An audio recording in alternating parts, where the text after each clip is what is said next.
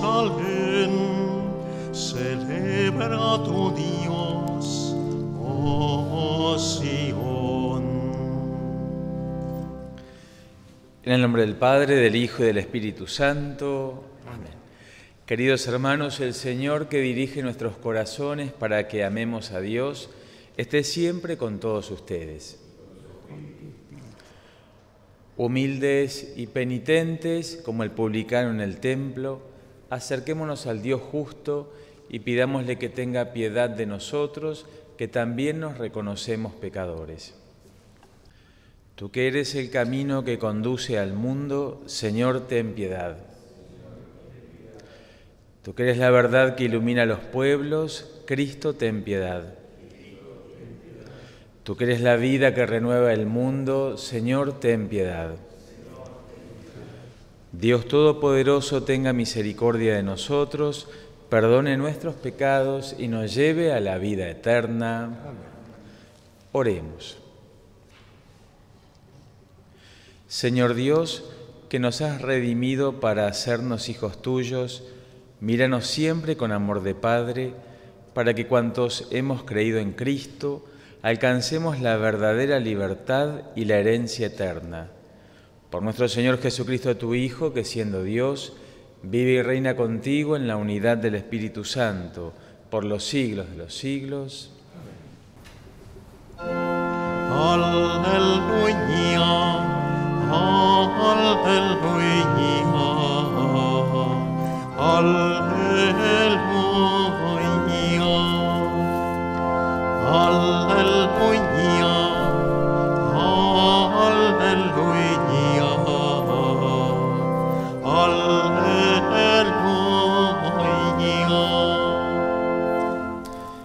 Que el Señor esté con ustedes.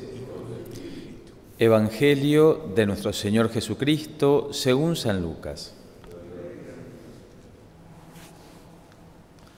Jesús se retiró a una montaña para orar y pasó toda la noche en oración con Dios.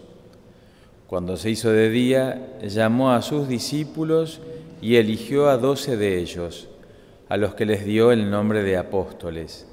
Simón, a quien puso el sobrenombre de Pedro, Andrés, su hermano, Santiago, Juan, Felipe, Bartolomé, Mateo, Tomás, Santiago, hijo de Alfeo, Simón, llamado el celote, Judas, hijo de Santiago, y Judas Iscariote, que fue el traidor. Al bajar con ellos, se detuvo en una llanura. Estaban allí muchos de sus discípulos y una gran muchedumbre que había llegado de toda la Judea, de Jerusalén y de la región costera de Tiro y de Sidón para escucharlo y hacerse sanar de todas sus enfermedades. Los que estaban atormentados por espíritus impuros quedaban sanos, y toda la gente quería tocarlo porque salía de él una fuerza que sanaba a todos. Palabra del Señor.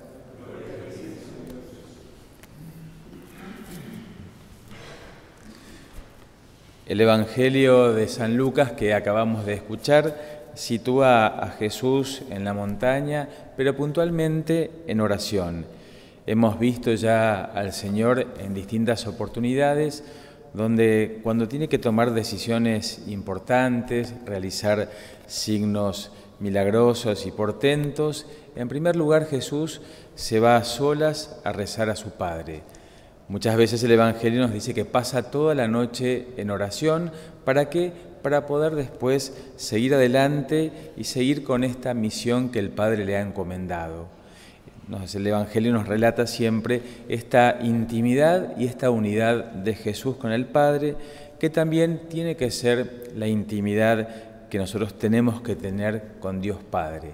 Esa confianza, ese amor hacia el Padre que tiene que estar en nuestra vida, acrecentar esos momentos de oración, quizás a veces no solamente en cantidad, sino en la intensidad.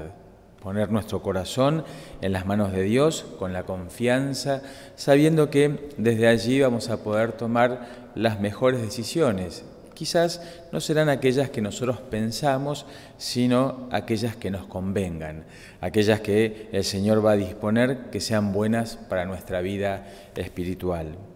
Y hoy Jesús hace lo mismo para tomar esta decisión importante de poder llamar a este grupo. Jesús, recordemos que fue llamando a los discípulos, los seguían multitudes, pero ya acercándose el tiempo más importante, donde Jesús va a ir a la ciudad de Jerusalén, va a elegir a estos doce que llamó apóstoles, en primer lugar para que estén íntimamente unidos a Él y de esta intimidad y este conocimiento con Jesús, ellos puedan luego salir a predicar, a evangelizar, que ese va a ser el mandato cuando Jesús les diga, vayan por el mundo, anuncien el Evangelio y hagan a todos aquellos de mis discípulos. Sin duda que Jesús no elige a los mejores, así como no eligió a los mejores de ninguno de nosotros, sino que llama a todos aquellos que con un corazón dócil, con un corazón sincero y humilde, responden que sí. Y esa es la respuesta que dieron los apóstoles, aquellos que vieron en Jesús un maestro distinto, alguien que hablaba como quien tiene la autoridad, y no una autoridad terrenal, sino la autoridad del Hijo de Dios. Jesús que fue cambiando el corazón de cada uno de los discípulos, de los apóstoles de ahora en más, y también ese Jesús que nos llama a cada uno de nosotros y que nos llama por nuestro nombre. No es que llama así al montón, por decirlo de alguna manera, sino que personalmente a cada uno de nosotros el Señor nos llamó y nos sigue llamando. ¿Para qué? Puntualmente para esto, para poder llevar al mundo su presencia, para que cada uno de nosotros, con nuestras palabras, con nuestros gestos, con acciones simples y concretas, podamos ser esto, un signo vivo de Jesús en medio del mundo, un mundo que no quiere muchas veces escuchar la palabra de Dios, le molesta el mensaje, la buena noticia del Evangelio que la Iglesia quiere anunciar y anuncia a lo largo del tiempo.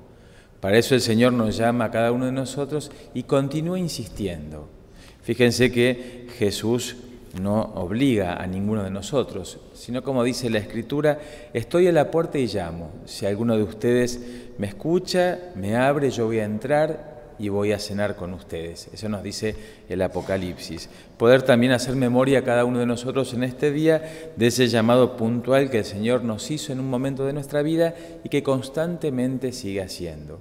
Para eso también tenemos que hacer este ejercicio de acallar esas voces que están dando vuelta en nuestro corazón y que tantas veces nos impiden escuchar este llamado. Esas voces que van apagando la voz del Señor que nos llama puntualmente por nuestro nombre y nos envía. ¿Para qué? Para esto, para poder anunciar y para hacer este signo en medio del mundo. Quizás esa llama pequeña como la de una vela, que somos todos los cristianos, pero que juntos podemos iluminar un mundo que se encuentra en las tinieblas.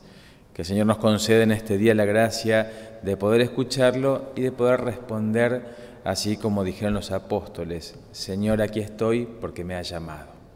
Que así sea. Oremos. Señor nuestro, que alimentas y vivificas a tus fieles con tu palabra y con los sacramentos del cielo, concédenos aprovechar de tal manera estos dones de tu Hijo amado, que merezcamos participar siempre de su vida divina. Él que vive y reina por los siglos de los siglos, que el Señor esté con ustedes, que los bendiga y acompañe Dios, que es Padre, Hijo y Espíritu Santo. La alegría en el Señor sea nuestra fortaleza, vayamos en paz.